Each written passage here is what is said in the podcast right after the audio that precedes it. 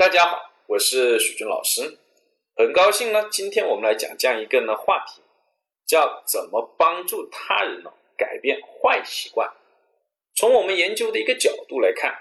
一个坏习惯的改变通常要经过五个步骤。第一个呢叫前意向阶段，前面的前，意思的意，方向的向。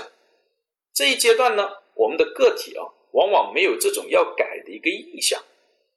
因为呢，他这个习惯哦，并没有给他带来呢痛苦，或者说让他产生了不满意感，相反，有可能给他带来呢一定的快乐。所以这一阶段呢，我们主要的工作并不是让他马上去改，而是让他先产生了这种呢要改的一个意向，然后才能进入到呢第二个步骤意向阶段。这一阶段呢，个体呢往往是比较犹豫的，既希望呢去改变。但又希望呢不改，所以呢，我们呢要给予他足够多的这些证据，让他能够坚定这种要改的一个意向，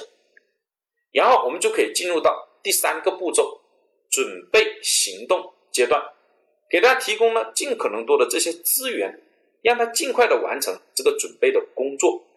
进而呢进入到第四个步骤，叫做开始行动阶段。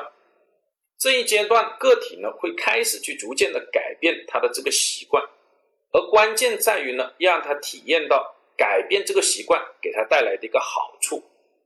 比如说哦，改变了以后带来了更多的一个便利性，提高了这个效率，或者说带来了快乐等等。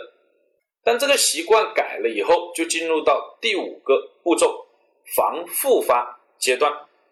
这五个步骤的一个完成有一个关键，就是每一个步骤哦，它的一个目标都是要呢，使得呢能够顺利的向下一个步骤去过渡，而不是呢跳跃性的。如果是跳跃性的，那么这种改哦，往往很容易呢失败。就比如说我们孩子喜欢玩手机游戏这样一个问题，很多家长呢都呢希望孩子呢赶紧改，赶紧改，最好呢一下子就能改过来。那这里呢，就犯了一个错误，就是使得这个改变习惯的步骤产生了跳跃。往往孩子呢，都还处在这个前意向阶段，就是他并没有这个要改的意愿，因为这个手机游戏给他带来了快乐，而不是呢痛苦。我们绝大多数的孩子都在于这个阶段，而我们的家长呢，